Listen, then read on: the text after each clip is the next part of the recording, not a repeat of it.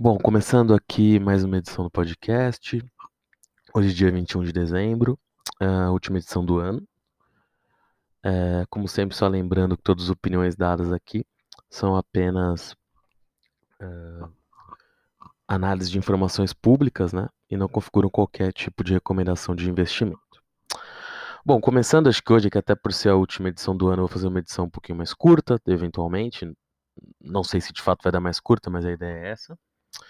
E principalmente agora aqui no começo, boa parte vou acabar fazendo uma análise mais macro aqui das coisas. E depois eu vou falar um pouquinho de alguns casos específicos, mas a ideia é falar ter uma visão um pouquinho mais macro, até porque esse final de semana uh, teve um número alto de notícias aí, né? Maior parte, digamos, relacionadas mesmo ao vírus, né? Mas e, e, muitas delas ainda com nível de certeza alto. Então, o que deveria aí fazer, né?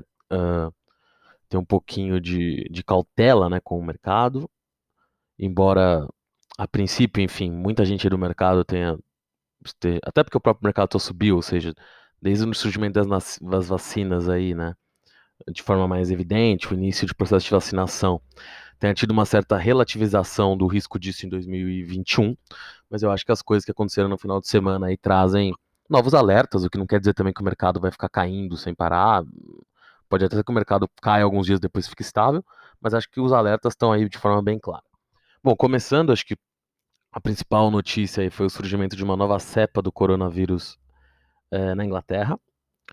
Existem ali muitos questionamentos ainda sobre se ela seria de fato mais transmissível ou não, quando você vê diversos especialistas. Mas o que o primeiro-ministro do Reino Unido, Boris Johnson, falou no final de semana que os estudos que ele teria indicariam ali que essa cepa poderia ser uh, 70% mais transmissível que a anterior. E aí entra a questão se quem teria anticorpos para outra para outra cepa teria anticorpos para essa, porque caso não tenha, né, digamos que o público endereçável aí seria muito maior, né, ou seja, o número de pessoas que poderia pegar essa nova cepa incluiria muita gente que, embora a gente não saiba quanto tempo os anticorpos duram, incluiriam pessoas e, e, e apesar de existirem casos de infecção, né, ou seja, nada é tão simples, mas isso deixaria aí eventualmente mais dúvidas, né, sobre a o número de pessoas que poderiam pegar essa nova cepa, né, e como isso poderia influenciar. Eu acho que uma das grandes questões também é se as vacinas uh, funcionariam, né, para essa nova cepa e para outras eventuais novas cepas. A princípio, uh, a maior parte dos infectologistas dizem que as vacinas deveriam funcionar, mas é claro que ainda se tem dúvidas com relação a isso, né? Então acho que a gente tem mais dúvidas do que certezas nesse momento, embora o histórico que a gente esteja quando houve especialistas, aparentemente, é que as vacinas funcionariam para mesmo para essa potencial nova cepa, cepa, né, do coronavírus, e que uh, ela, apesar de ser mais transmissível, aparentemente não geraria um número uh, por si só, né, não geraria efeitos mais graves em, em, quem a sofre do que a anterior. O problema é que, claro, a anterior já tinha um nível de mortalidade alto, né, principalmente para alto, eu quero dizer assim, claro, se for pensar com relação a, a doenças que a, alguns tipos de doenças, claro que é mais baixa, mas claro, basta ver o tanto de pessoas que já morreu no mundo, né? É uma doença muito séria. E se a gente pegar que ela pode infectar mais pessoas e manter uma taxa de mortalidade parecida, uh, seria bastante preocupante.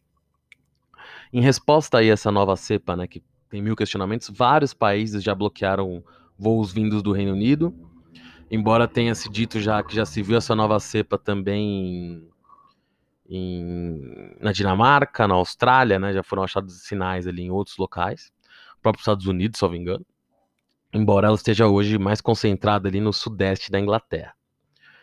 Uh, isso, então, ou seja, diversos países ali bloquearam voos para a França, para desculpa, voos da Inglaterra, a França, comerciais no caso, a França inclusive tá, estaria bloqueando até um, voos uh, com fins de cargas, né? Ou seja, até transporte de cargas da Inglaterra para a França está, foi restrito em um primeiro momento.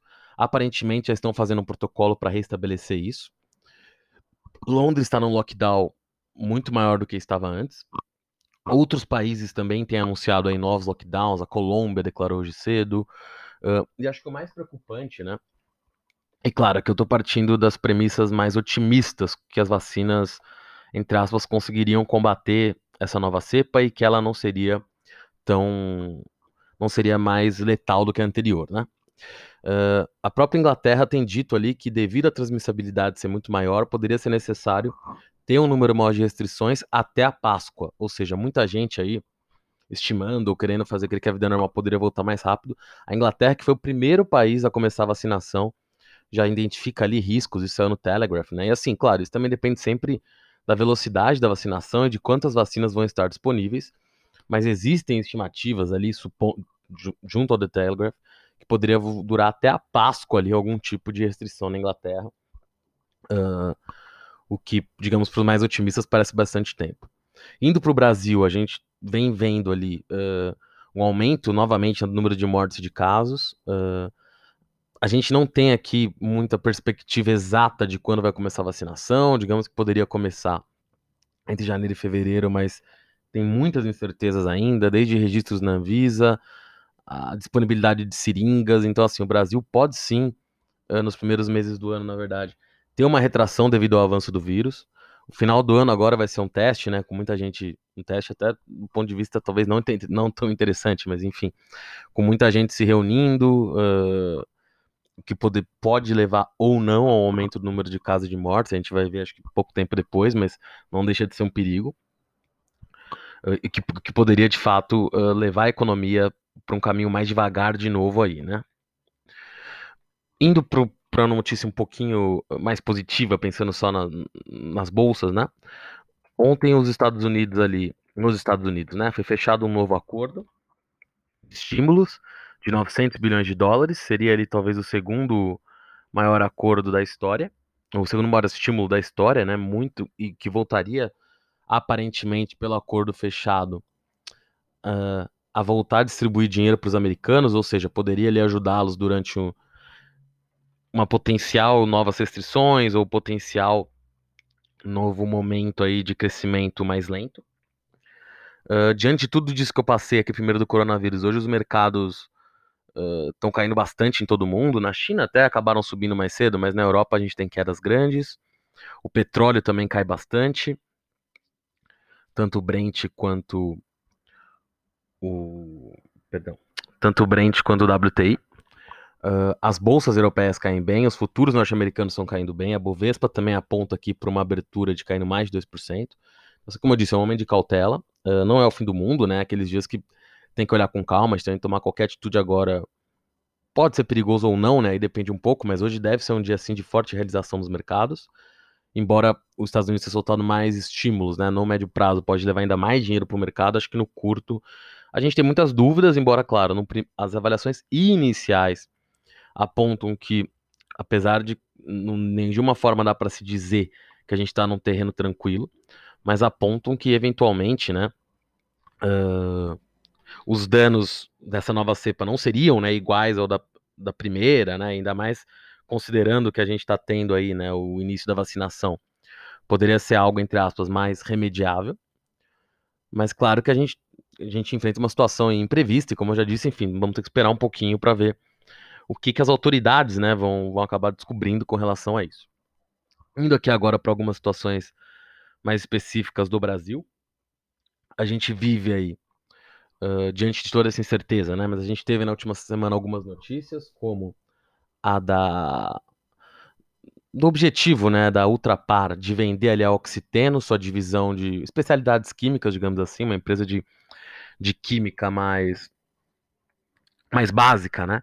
não tão ligado à indústria de, de petróleo, né, como é a Ipiranga, como é a Ultracargo, como é a Ultragás. Ultracargo menos, né, mas a Ultragás, que acaba fazendo ali, que faz, né, distribuição de gás natural.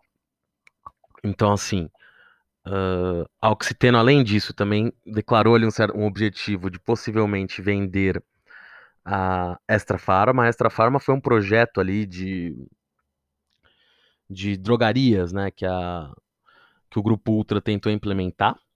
Acabou não dando muito certo, né? Aqui em São Paulo mesmo, acho que teve investimentos até não tão baixos que nunca acabaram virando uma grande rede farmacêutica, né? Os concorrentes nesse, nesse mercado são grandes, né? Ou seja, então teve aí uma, uma concorrência forte, né? E a Astra Pharma não conseguiu crescer da forma que, que queria, mesmo gastando valores, digamos, até elevados, né? Então foi pode-se dizer que foi um mau investimento da Ultrapar hoje, né? Claro que em retrospectiva, retrospectiva é sempre fácil chegar a essas conclusões, mas de fato não parece ter sido o melhor investimento que a, que a Ultrapar poderia ter feito.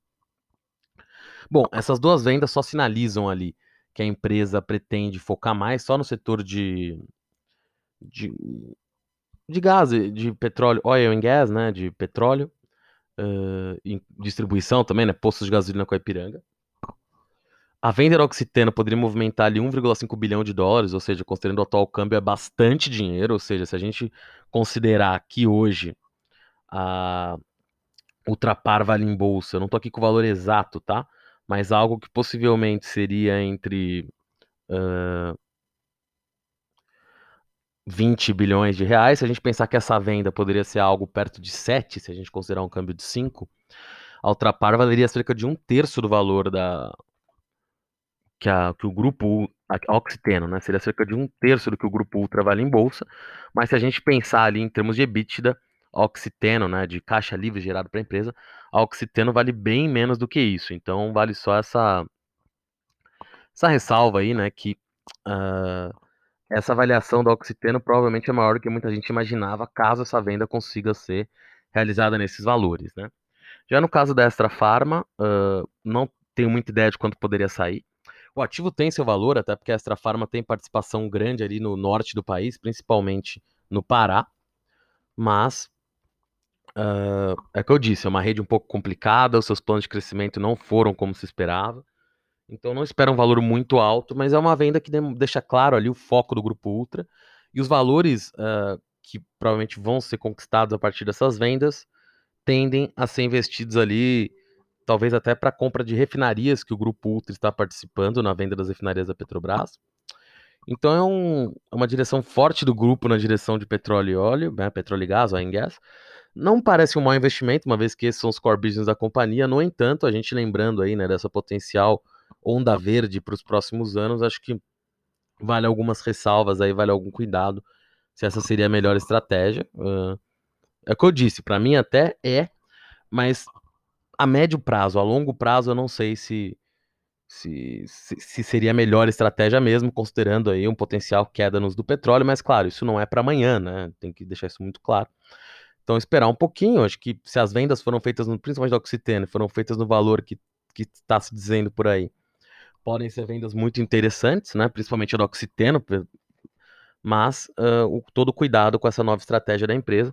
Embora eu ache o Grupo Ultra já há bastante tempo subavaliado em bolsa. Tem que ver como o mercado vai receber isso, uh, uma vez que é uma mudança grande da, da empresa aí na direção do petróleo. Uh, outra, uma empresa, na verdade, que está indo até pelo lado contrário, que eu gosto bastante, hoje até o BTG soltou uma nota avaliando ali, salvo engano, em 12 reais, né, um, um call de compra, é a Aeres, né? A Aeres é uma empresa muito relevante no mercado de vendas de pás eólicas, né? tem um market share mundial até alto, principalmente no mercado norte-americano, claro, tirando o mercado chinês, que é um mercado que não, não é possível penetrar, mas uh, a avaliação ali da, do BTG que a empresa deveria valer quase o dobro. Ontem o Biden já disse que vai investir muito em energias renováveis, de uma forma que nenhum outro presidente norte-americano depois dele conseguiria reverter esse processo de da economia norte-americana indo para um lado mais verde, né? Então, declarações fortes, também falando ali na volta dos Estados Unidos para o Acordo de Paris. Então, a ver aí como, como o Biden vai conduzir isso, mas isso poderiam ser vetores para a Aeres, claro, desde considerando né, que a Aeres uh, não sofra restrições do que, apesar do Trump ter sido um presidente bastante protecionista nos Estados Unidos, uh, na média, né, os republicanos são menos protecionista do que os democratas. Então tem que ver como o Biden vai tratar uma empresa como a Ares, né, que atua nesse setor aí de venda de pás eólicas no mercado norte-americano, ou seja, se vai ter algum tipo de restrição para venda de produtos da Ares lá ou não. Uh, para finalizar já, porque hoje foi até uma edição mais curta, a última edição do ano, e a gente tem muitas incertezas no radar, né? Por isso que eu digo muito cuidado nessa época. Eu, desculpa até voltar um pouquinho para o começo, mas como eu tinha dito até algumas semanas, né?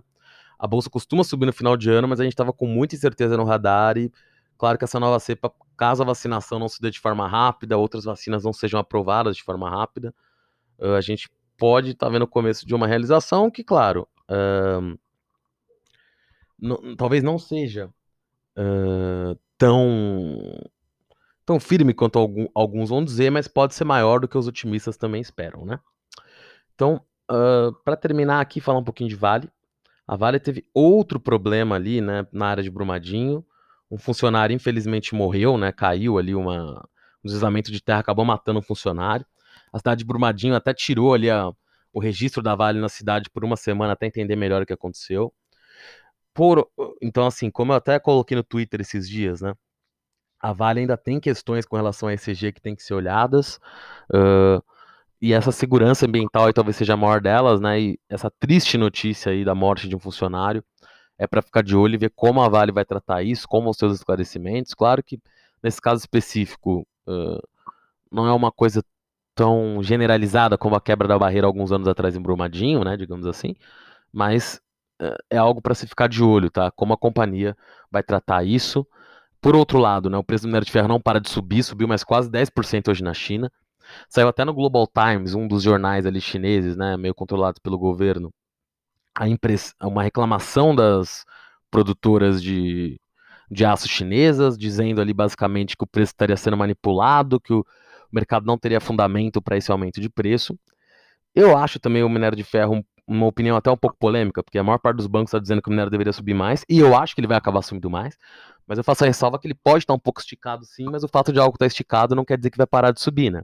Até porque a gente pode viver um mundo com muitas obras de infraestrutura, o que vai demandar mais ferro, e a China, hoje, é basicamente, um, além de ser o maior consumidor disparado, pode ver uma Índia comprando mais, pode ver um aumento também de compras até pelos Estados Unidos, com esse possível ida aí para um, uma economia mais verde, que vai demandar muitas construções. Então, uh, eu diria assim, a gente vive uma, uma situação um pouco curiosa no minério de ferro. Acho que ainda pode subir mais, mas eh, porque eu, tô, eu sei que o que eu estou dizendo é relativamente contraditório. Mas provavelmente ele ainda vai subir mais, mas ele pode estar perto de um teto, mas pode ser que esse teto ainda seja mais alto, que bata 200 em 2021. Então, assim, eu acho que até o final de 2021 a gente pode ver o minério de ferro em preços muito elevados e depois eventualmente pode cair um pouquinho, claro, dependendo de vários outros fatores. Até porque uh, hoje mesmo os jornais falam de novo, né, do super ciclo das commodities, o cobre pode subir muito, muita gente falando o cobre bater máxima histórica ano que vem, devido a mais projetos né, de geração de energia que utilizam mais cobre. O próprio níquel também, do qual a Vale é o maior produtor mundial, também pode se beneficiar desse movimento. E eu acho que tem uma coisa que está sendo pouco dita que é o seguinte, né? A princípio, tem muita gente vindo com alguns números, né? Uh, e aqui não estou descredibilizando esses números, estou dizendo apenas que uh, eu não, não pesquisei muito sobre o assunto. Mas os números que têm surgido aí sobre a Covid na África têm até de um número de mortes relativamente baixa. Aí poderia se questionar se é falta de teste ou não, ou seja, tem pessoas morrendo de Covid que não estão sendo diag diagnosticadas. Não vou entrar aqui tanto nessa polêmica, mas o fato é, o Covid em todos os locais gerou ali algum nível de restrição, mesmo na África houve algum nível de restrição. E isso acabou impactando as atividades de mineração em diversos países, no Brasil, na Austrália, até por isso que a gente teve uma produção um pouco menor de minério de ferro esse ano.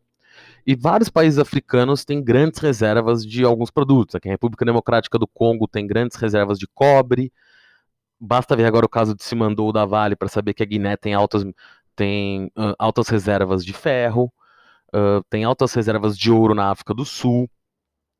E no continente, na verdade, a gente vai achar vários países com, com nível alto ali, né, com, de reservas minerais. Então, uh, se, surgiram notícias né, na, na, última semana, embora não oficiais, né, enfim, que parte das vacinas que algumas farmacêuticas iam vender para lá podiam estar sendo direcionadas para países desenvolvidos, ou seja, vacinas que já teriam tido venda acordada para a África poderiam acabar chegando depois do combinado, porque acabariam indo para países que pagariam mais.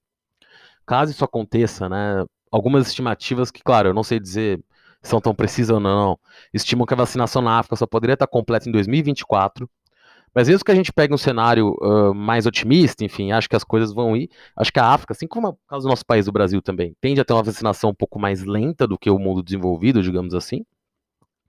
E nisso, uh, isso pode acabar influenciando a exploração mineral de todos esses países, levar até instabilidades, na verdade, políticas em diversos lugares da África. E isso, claro, diminuindo a produção, a China comprando, talvez Índia e Estados Unidos, o preço de muitos minérios pode aumentar. Inclusive o preço do petróleo, né? Na África a gente tem diversos grandes produtores de petróleo, Nigéria, Líbia, além no Oriente Médio também, que a gente também, mas o Oriente Médio provavelmente vai começar a vacinação antes. Mas o fato é, depois das notícias de, de potenciais hackers russos ali invadindo mais coisas do que se supunha do, nos Estados Unidos, surgiu-se os boatos que os Estados Unidos poderiam impor sanções à Rússia, incluindo petróleo. Caso isso aconteça, aí o preço do petróleo eventualmente poderia subir um pouco. Uh, mas assim, eu acho que o petróleo, até pela, pela ida para tentativa do mundo, né, de ir para para uma matriz de geração mais limpa, o petróleo tem limitações ali essa subida, mas poderia subir um pouco diante dessas tensões. E ainda, para finalizar agora mesmo, mas ainda nessa, nessa linha né, de uma economia mais verde, uh, para quem não viu, até recomendo a entrevista que eu fiz com o Marcelo, da L2 Capital, uh, um episódio aqui para trás, acho que foi o episódio 100 do podcast, uh, ou próximo ao 100 ali, depois do 99, talvez com outro nome.